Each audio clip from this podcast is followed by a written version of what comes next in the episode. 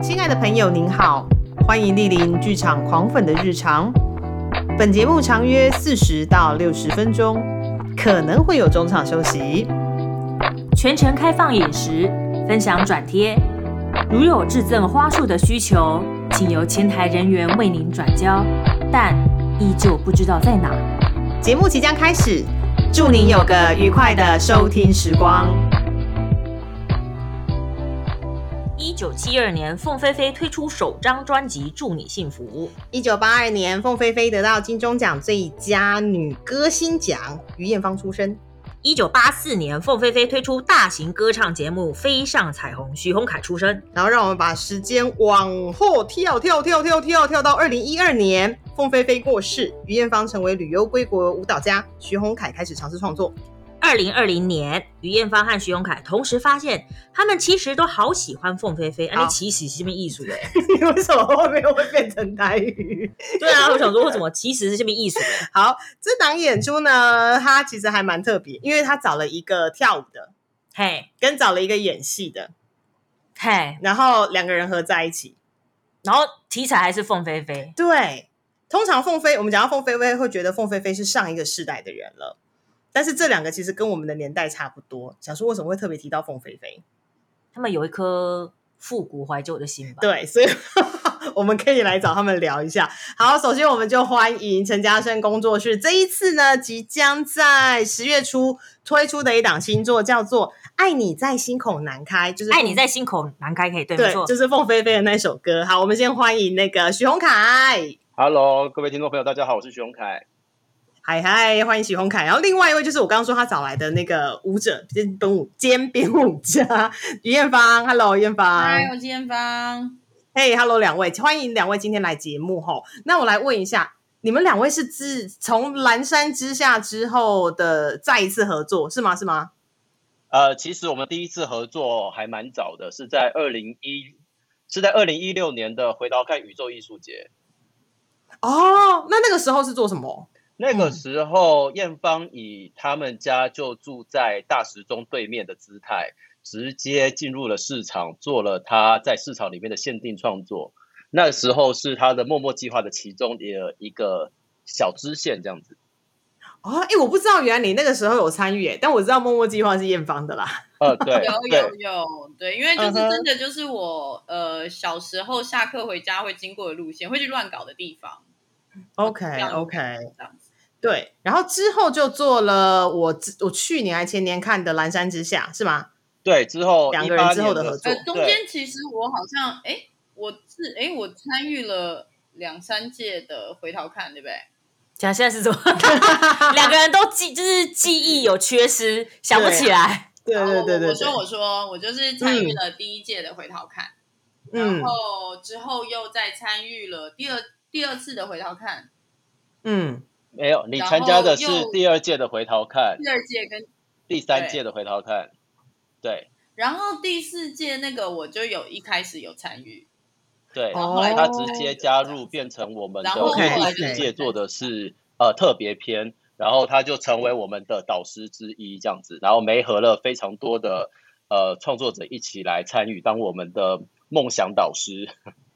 哦，原来如此，所以是先从回头看艺术节开始结缘，然后到后来就是一起创作就对了。那我其实从我第一次看两位一起合作演出是之前看《蓝山之下》，那蓝山大家如果知道的话，它其实是客家非常代表的服装，然后艳芳是客家人嘛，对不对？呃，我对我的自我认同是客客家人，但其实我客家人是客家人，我妈妈是闽南人。哦，OK OK，然后因为两个人因为也都住在桃园，所以这一次呃，从回从回到快艺术节一直到现在，这一次推出的作品啊，《爱你在心口难开》，请问一下，这个 idea 是怎么开始的啊？呃，身为南桃园的人，我们一定要大声疾呼，我们不住桃园。好，那你们是住中立？我们是住中立。哦，原来如此，原来中立跟桃园有这么严重的心结啊？没有，因为我们真的差很远，所以如果说你在桃园，说你住桃园哦，我们想象的会是桃园火车站那个地方，南坎啊、芦竹啊那一带。嗯，对。但是对，就我们桃园跟中立两边基本上是两个生活圈。OK，嗯两个市区，两两个不同的那个市区就对了啦那。来讲，就是中立人觉得自己中立比较老，其实中立的就是街市出现的是比较早的，然后后来就反正不知道是历史上什么样，然后就是行政区移到北桃园，然后哦害我们就是现在然后变成什么桃园市里面的中立区，就是就没送。哎、这这让我想到，其实如果因为我是高雄人，然后呢，如果呃住在高雄凤山的话，他们会说他们是凤山人，不是高雄人。对，就是这么一回就是这么简单就是。对 对，欸以前那个以前桃园县长都要瞧哎、就是哦一次是北桃园，一次是南桃园，就是一定要瞧好，不然很麻烦。不然会派系会干架干起来吗？哦，你晚上你你试试看，晚上去中立，哦，总觉得有非常多的都市传说在里头的感觉。市场就会出简现单来讲就是很 biang，然后我讲的是撞声词，就是就会 biang biang biang。是那个 Beyond、o h my God，有这么的刺激！哎，好了，我们我们回来到那个 凤飞飞这边，哎，想要问一下，这一个创作的计划，就是那个“爱你在心口难开”，这个凤飞飞的 idea 是怎么来的？先从谁先发想出来，然后最后决定要做以凤飞飞为主题去做去做这个演演出的？那我是不是要挑拨一下？请问凤飞飞是桃园人还是中立人啊？他是大溪他住大溪他是桃园人，哦，他住大溪。那你们两个中立人来做桃园人的故事，这样好吗？对，呃，这凤飞飞是台湾人，他是全哦他地位崇高，所以说他是另外一个另外一个 label 的就对了。哎，还没讲到，所以到底是为什么要做这档演出？为什么是凤飞飞？是的，就真的是在某一次聊天里面，我们两个人就是在某一刻发现，哦，其实我也很喜欢凤飞飞，其实我也很喜欢凤飞飞。是因为唱了什么歌吗？没有，就真的是在在桃园聊艺文阵线的办公室闲聊。那个喜欢凤飞飞的那个喜欢是指说哦，平常会哼哼她的歌，还是会上网看一下怀旧的影片，嗯，还是说就是在讲桃园的故事的时候讲说啊，我爸妈很喜欢凤飞凤飞飞我从小跟着爸妈听凤飞飞的歌，对啊，所以你们的那个喜欢的那个 point 在哪里？嗯我跟会唱他的歌吗其实喜欢的方式跟脉络是很不一样的，然后这嗯也会在这一次的呃创作里面会是很很很重要的部分。这样，哦，可以再多讲一点吗？比如说啊，像我知道凤飞飞，我啦，我知道凤飞飞的原因是因为我爸很爱唱凤飞飞的歌，就是他小时，我在我印象中小时候啊，如果那种有卡拉 OK 路边的卡拉 OK，他永远只会唱两首歌，其中一首歌就是凤飞飞的《掌声响起》。Always，所以小时候，即使我从来没有在任何影像或是电视上面看到凤飞飞唱这首歌，但我光听，我也是记得他的歌词是什么，因为就是从小他就只会唱这两首而已。哦，你跟我的印象来源很不一样哎、我对凤飞飞的印象都是因为琼瑶哎，哈？啊，也是哈、因为琼瑶的戏剧都会用凤凤飞飞的歌啊，然后她的歌曲名称都是琼瑶小说的名字啊。哦，比如说你刚刚在那边哼哼唱唱的我是一片云，云，对他刚在开录前就一直在哼这一句，然后我说，他他什么一颗红豆啊？有人，在燃烧啊，对对对对对对对，没错啊，那都是琼瑶的小说哎、哦，OK，因为我小时候就电视儿童啊，对，就会看琼瑶的戏剧，虽然说那些戏剧在现在看起来都毁三观的、啊。对，这这离离离离题了，离题了。呃，这样子好了，我嗯先讲我的脉络，就是嗯呃，这个也是我们为什么要做创作的原因，就是我的脉络是我好像从小就一直很习惯听这样子的歌，就是凤飞飞歌吗？可我们能吧对，我们来说老歌，对，嗯对我来，对，就他就是我也不晓得为什么我会很习惯听这样子的歌，有可能是我妈妈平常在听，或者是我外婆平常会哼，或者是我看电视的时候看到电视上里面很多人都在模仿。总之呢，我就是一个很习惯听这样子的歌的人，然后我也很喜欢，可是这个喜欢一直不敢讲出来。那个不敢讲出来很简单，譬如说，呃，有一次，其实起始点是这个样子的。有一次呢，我去麦当劳得来速买东西，那个时候我开车回家，然后我开车回家的时候，就会在车子里面大放特放凤飞飞的歌这样子。结果那车窗一摇下来，要领得来速的时候，发现店员整个傻眼，因为我里面唱的太嗨了。对，然后这件事情让我很在意，我就想说，听凤飞飞怎么样了吗？但是好像我听凤飞飞，好像就是现在在做这件事情，好像不太不太平常。然后这件事情又让我开始回想到以前大学的时候，我们大家就在服装间里面，我们要上服装设计课嘛，我们在服装间里面就是一直在测东西。然后班上同学就说：“哎，要不要来放一下音乐来听好了？”那说熊凯，你要不要来放一下音乐？结果我打开电脑发现不行了，因为我的电脑里面都是老歌。我的电脑里面对，要么不是黄以玲，不然就是凤飞飞，就是我能放吗？我那个当下做了一点点的自我审查，因为我电脑里面没有，就是没有什么 Radiohead 啊，我电脑里面没有什么 Dream Theater，我连 Robin Williams 都没有，就是大家要听什么啊？我放凤飞飞可以吗？我没有熟到可以让同学知道我很喜欢这个东西吗？啊，这个东西难道是一个要被隐藏起来的兴趣还秘密的那种感觉？呃，就是在当下我有这样子的情节出现。OK，然后这个情节一直被我留在身体里面，可是后来慢慢的开始做创作，就这件事情就再也掩盖不住了。就是两位如果平常有看我的戏的话，你就会发现我常常会偷暗藏很多就是这种元素在里面，比如说我派的元素吗？我时不时就会放一些琼瑶在我的戏里面啊，我时不时就会放一些这样子的东西。后来我就觉得，哎，我好像也是时候就是讲出这件事情，好像也没什么大不了的吧，所以。就在跟艳芳两个人聊天的过程当中，突然间意识到这件事情，然后觉得我好像可以把这个情节拿出来讨论看看，因为这个情节是此时此刻我都还未解的一个议题。那没有做过这件事情，而且尤其又听艳芳跟我讲她的脉络的时候，我觉得这个真的太有趣了，就来做一下下吧。嗯，哦，哎，那艳芳的脉络是什么啊？或就是哎，反正我们家是。没有艺术家的，我们家就是商人，两边两边都是商人，然后大家就是就各各过各的日子，都其实都蛮底层的，就是大家就是要不就是工人，要不然就是商人。我是很长期，我都是我们家唯一一个做艺术的。嗯，然后小时候反正我们就比如说中午的时候，不是看在我们在我爸爸那边就是看新闻看股票，然后在我阿妈那边就是看天天开心。然后我阿妈那边是一个非常，我外婆那边是个非常活泼的家庭，就是我我们家小时候就是那种很小时候就会被带去那种小木屋 KTV，然后点一大堆，你你们记得有以前有庭园式小木屋 KTV？有有有有有，就是一堆大人就点了一大堆东西在里面，这样子狂唱，什么都唱，然后我们就是从小就会在那样子的声音里面睡着。那小孩子被带去，然后我就是当大人那边唱，然后我们小朋友就睡着，然后就是这样子魔音传脑，所以所有的凤飞飞的歌，我都不知道是凤飞飞唱。哦，就是你都知道那些旋律，但是其实你不知道是凤飞飞唱，可是我都不知道是凤飞飞唱。然后大部分的歌，我就跟徐荣凯讲说，我大部分知道凤飞飞的歌原唱都是我妈，然后录音室都在她厨房。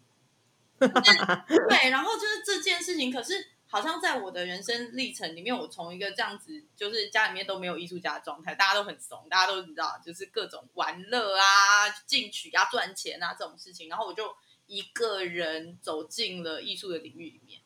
嗯，然后，然后那个都是一个跳阶，因为比如说有很多人家里面就是什么姐姐就在听 band 啊，然后什么表哥是知识分子啊，我们家真的都没有。然后我就是进到了舞蹈。舞蹈班之后，老师突然间跟你讲说：“哎，那个我们要来编舞哦。那呃，要编现代舞的话，就不可以用有歌词的歌哦。哎，为什么？这个其实我也觉得很还蛮好奇的。Why 都是音乐啊？为什么不行？啊，这个这个是大家在问。可是就是他们就开始丢一些什么古典乐给你啊，什么阿斯特皮亚索拉，然后什么，然后你就突然间觉得说：哇，我要学会喜欢这种东西，因为这个才叫艺术。”我要我要，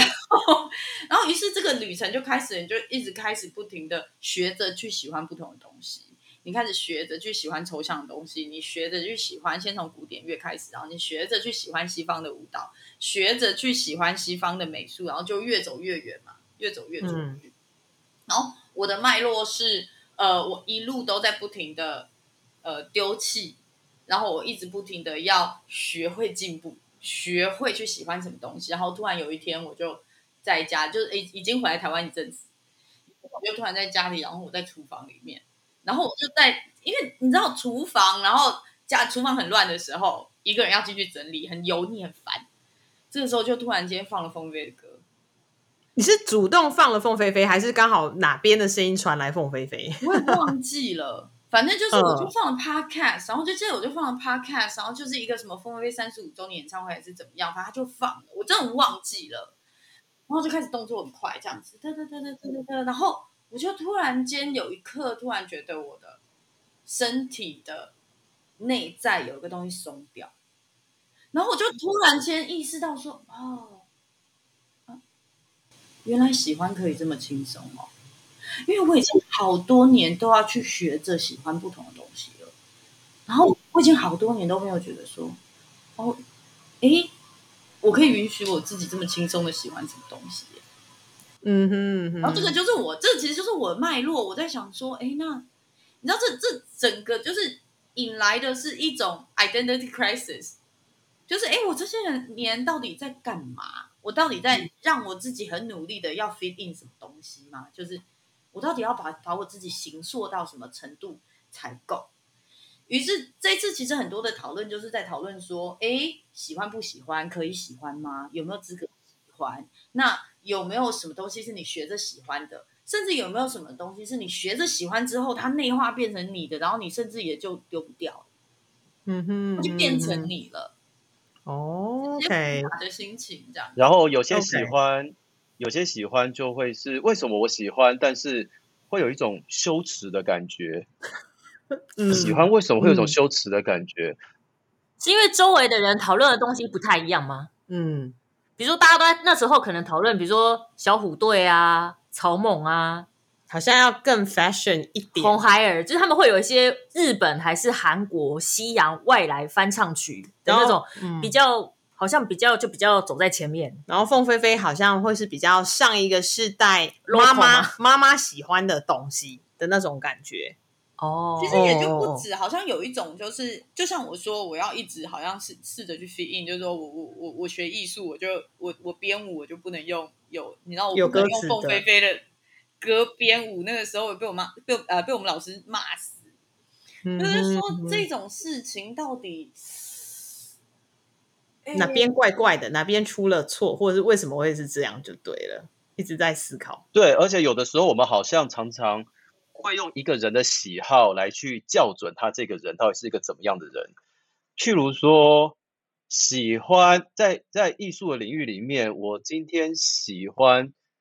我今天喜欢阳光剧团会是一个什么样的人，或者是说我听我听团，我今天是听 Indies 的，我好像就是一个什么样的人。我今天听韩团偶像，就好像是一个什么样的人，或者是再讲更简单，讲到我那个年代，就是，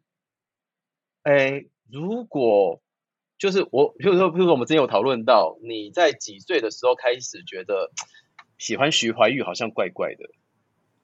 哎哎，这个这个题，哎，这个题目蛮有趣的，这个题目蛮有趣的。我有一个对很 typical 的，就是我小时候的偶像是刘德华，然后曾经有过一段时间，你说你开口说我偶像是刘德华是很 OK 的事情，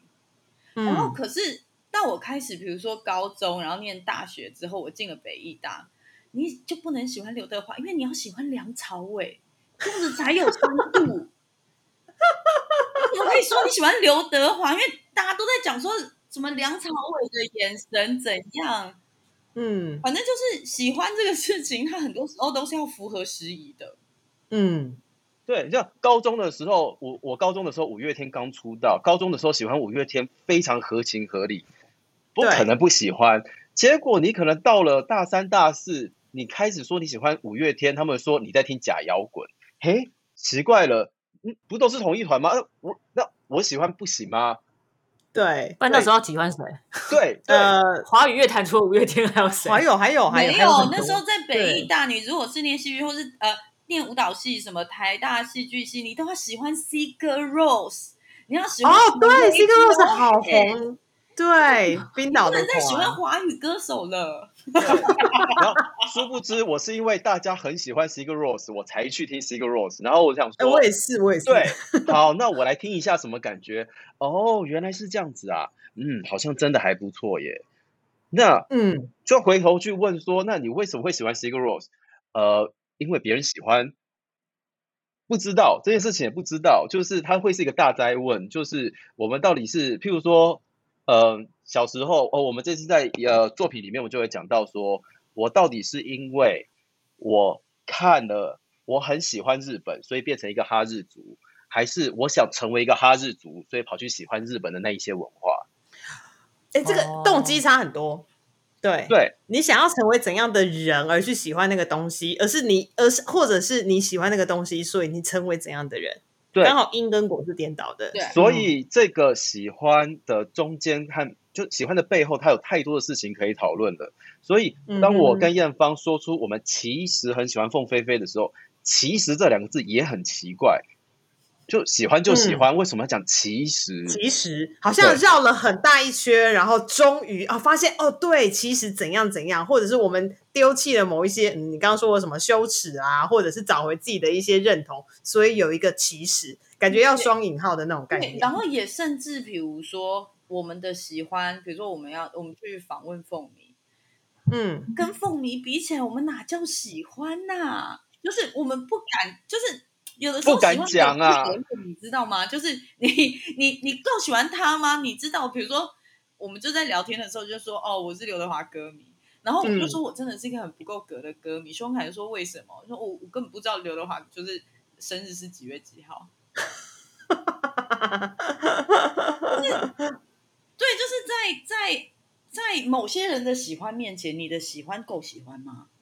你的喜欢变得微不足道啊，就是你根本没有到那个粉丝或者是那个迷的那个状况。不是，我是觉得现在有些粉丝粉丝文化是那种他们会嗯。常常会跑出资格论，哦。就是你要对他有多了解，你要对他了若指掌，然后你甚至要衍生出一堆，你要对于他的任何细节跟过往发生的大大小小的事件，你都要可以就是信手拈来就可以说上一段，哦，你才可以够资格说是某人的粉丝。这么的严在苛。话，以我们嗯两个，比如说凤飞最红的时候，我们根本还没有出生的两个人，我们到底嗯凭什么来做凤飞飞这件事情？也是我们两个人某一种爱你在心口难开的状态，就是一种哦，你知道吗？就是哎，喜欢只能放在心里面，不能说出来，会被人家攻击。但是我觉得喜欢就是一个很单纯的心情跟感受而已啊。我就是喜欢听他唱歌，喜欢他的在舞台上的样貌。为什么一定要去了解他的家世背景，还是是嗯全身上下有几根毛，还是脸的比例长短要多少，才能资格说是凤飞飞的粉丝呢？也是了，就是粉丝这两个字已经有点就是扭曲跟负面化了，嗯哼嗯就不需要这样吧？对，所以他们做了这出戏来 来跟大家聊聊。对啊，那当初 title 怎么选的啊、因为呃，《爱你在心口难开》是凤飞飞非常经典的一首歌曲，嗯但是因为大家都知道她的歌曲实在太多，就是都非常的就是有名，那是怎么挑这首？为什么不是挑《我是一片云》，也是挑《一颗红豆》啊，或是好好爱我啦，或是春风拂上我的脸啊？对之类的。哎、我竟然讲得出这首歌、哎，天哪，我们并不是那个年代，居然想得起来。是是对，就是这个怎么样挑到这一首歌曲的曲名，当做你们戏剧就是这次作品的 title？嗯，它就是一个感应吧，我猜想啦。两个人都想用“爱你在心口难开”当这次的 title。就我们那时候在想主题的时候，啊，不然洪凯你讲好了。嗯，没有，我我就我印象当中就是想主题的时候，我们就在想说，喜欢凤飞飞，那要来做这件事情，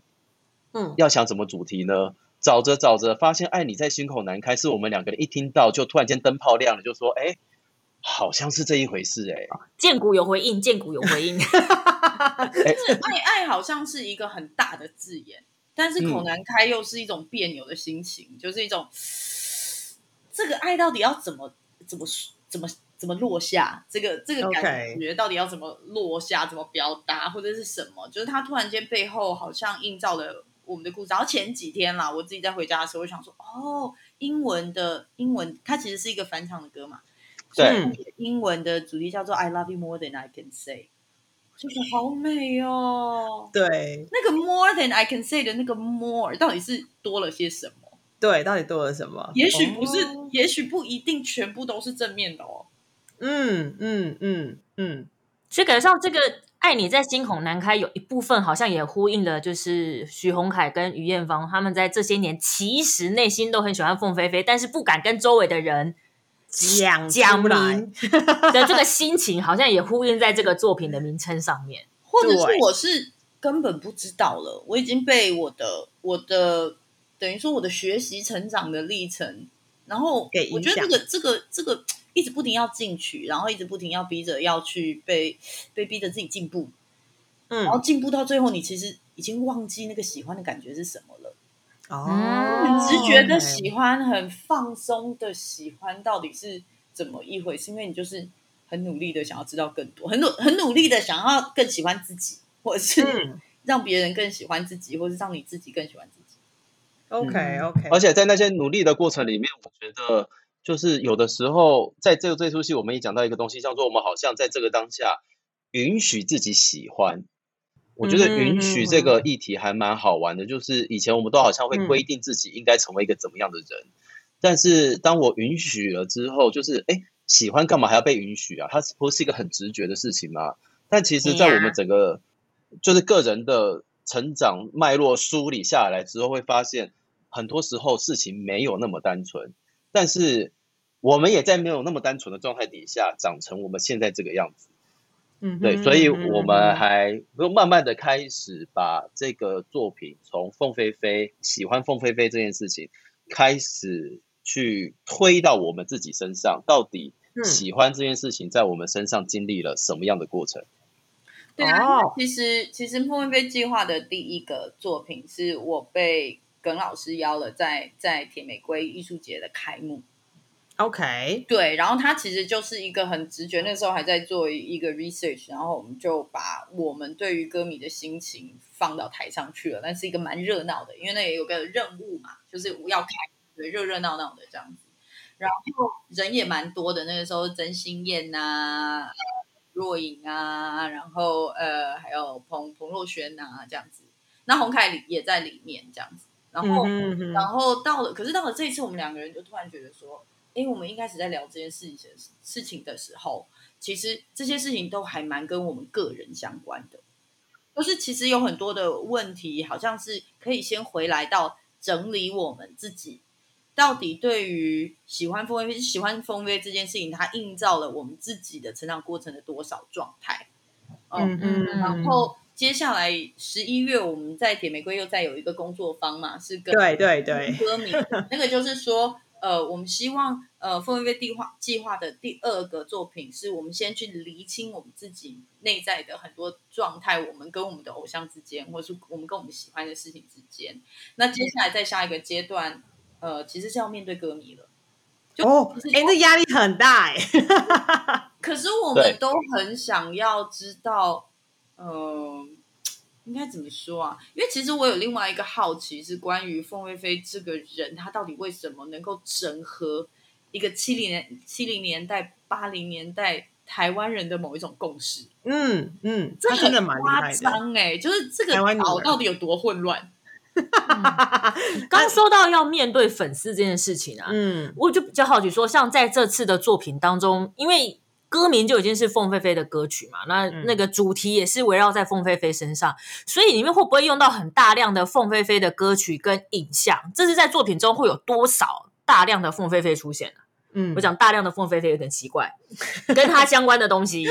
在作品中出现，音乐啦，然后多媒体，甚至是歌词，会不会都出现在这次的作品当中啊？嗯，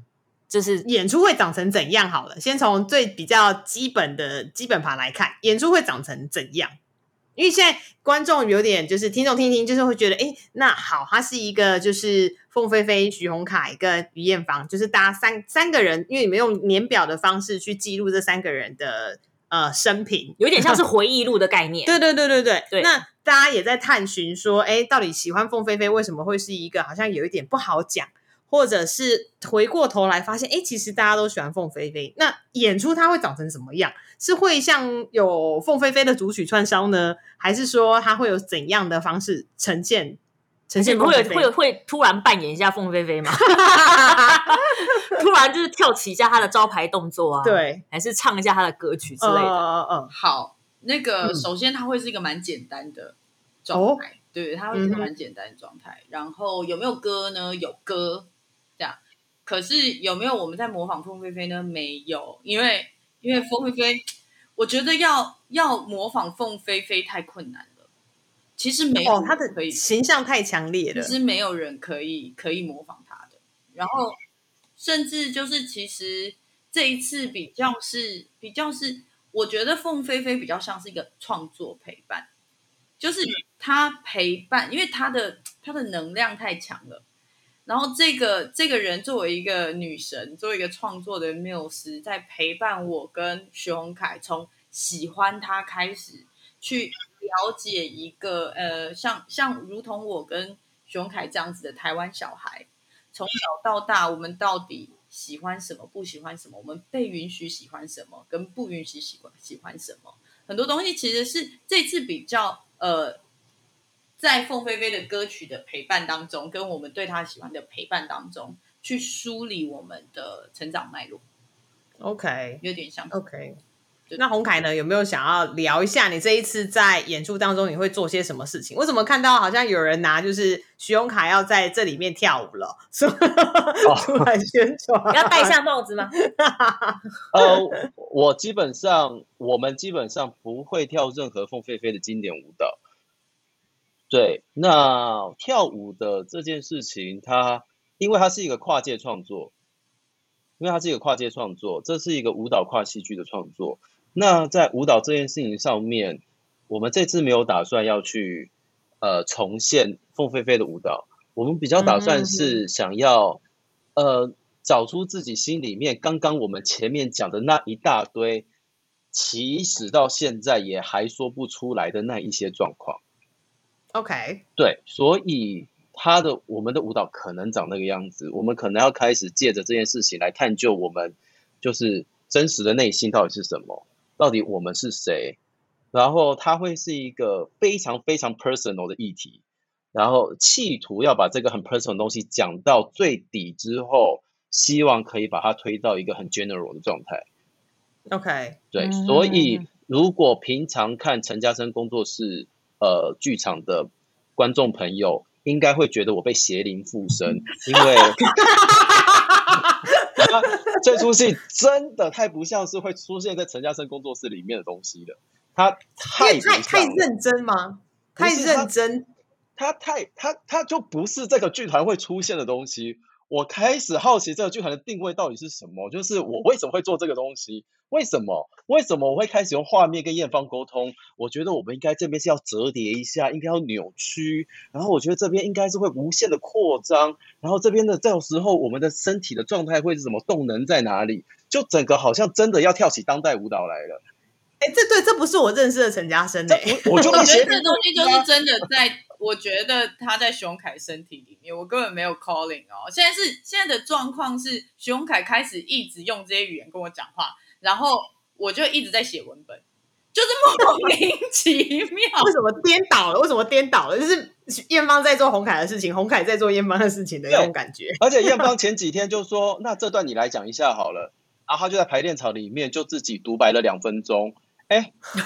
一次 OK，就是剧本好到不行。我想说，哎，我们这段排完了耶，就这样子，还好我有录音，因为逐字稿下来我就写完了，我整个省了一个月的时间，本来卡在那边不晓得该怎么办，然后两分钟就解决掉了。对，然后然后我有一次看在看熊凯跳舞，然后我就说，我觉得这样很对耶，嗯，我我觉得这样的身体很对耶，好哦，你就只要把动作记清楚就好了，其他你都不用担心。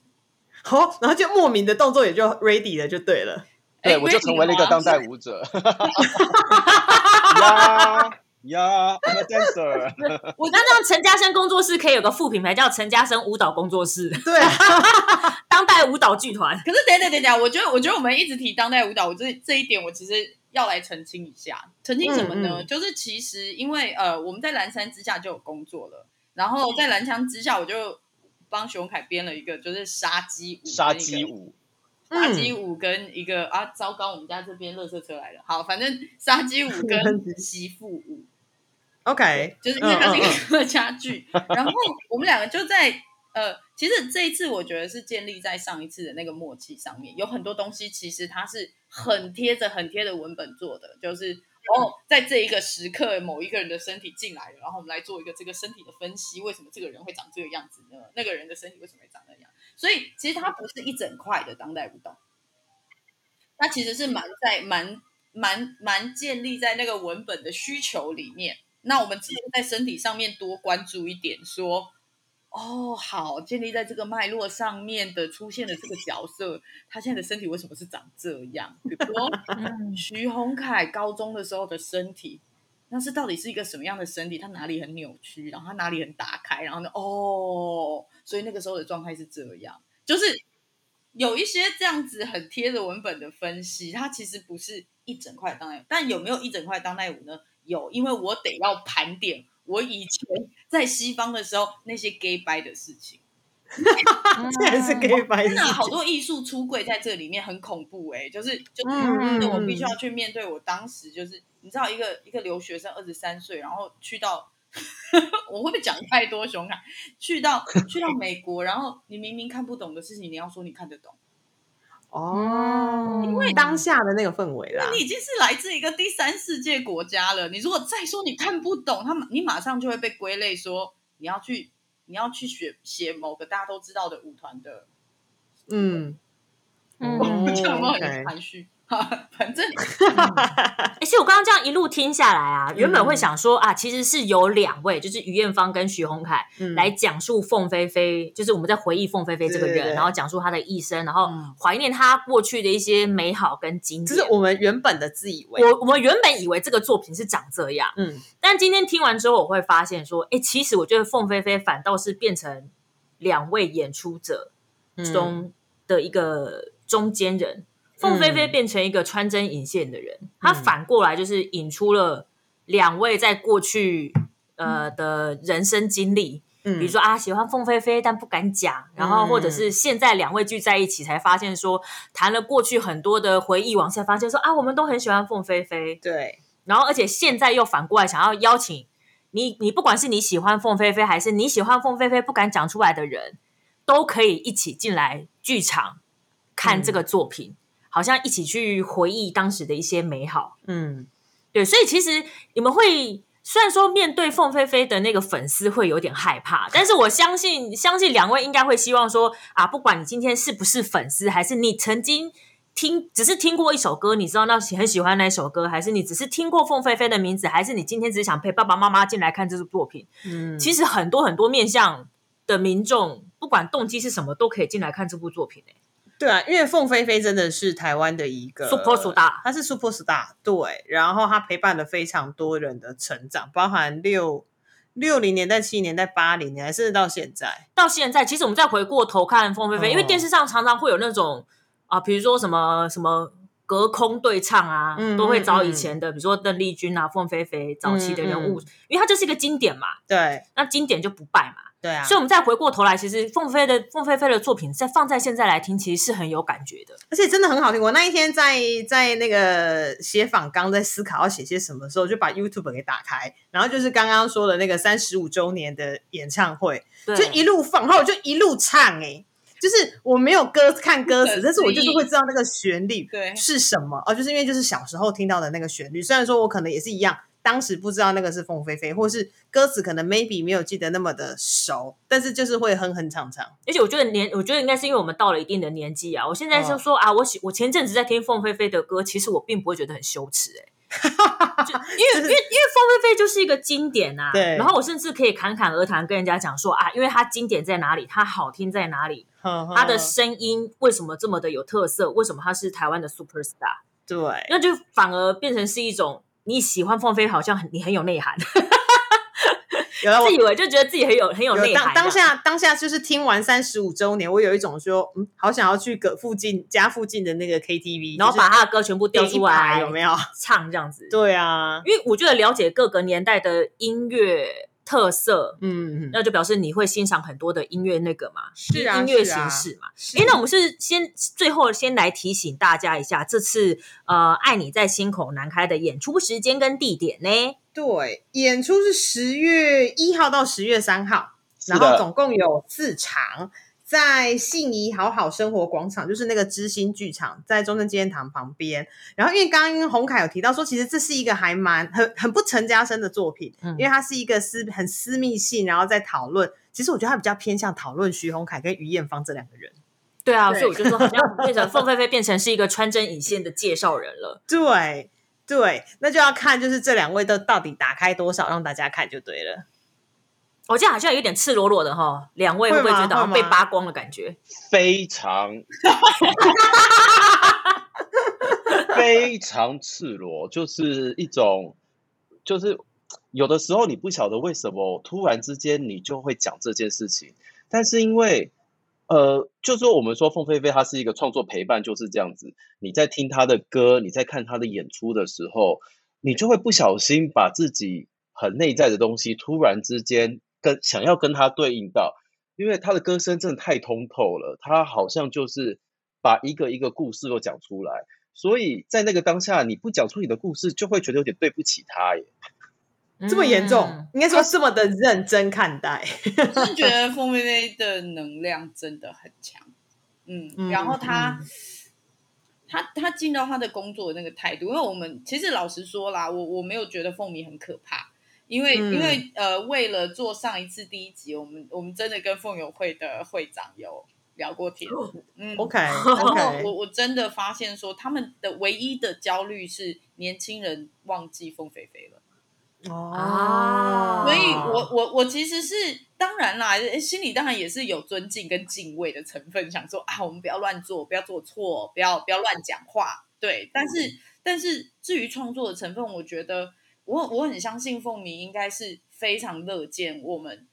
呃，在不管是不一定是呃去做，因为没有人可以成为凤飞飞。如果他是凤迷的话，他应该不会期待有任何人可以变成凤飞飞。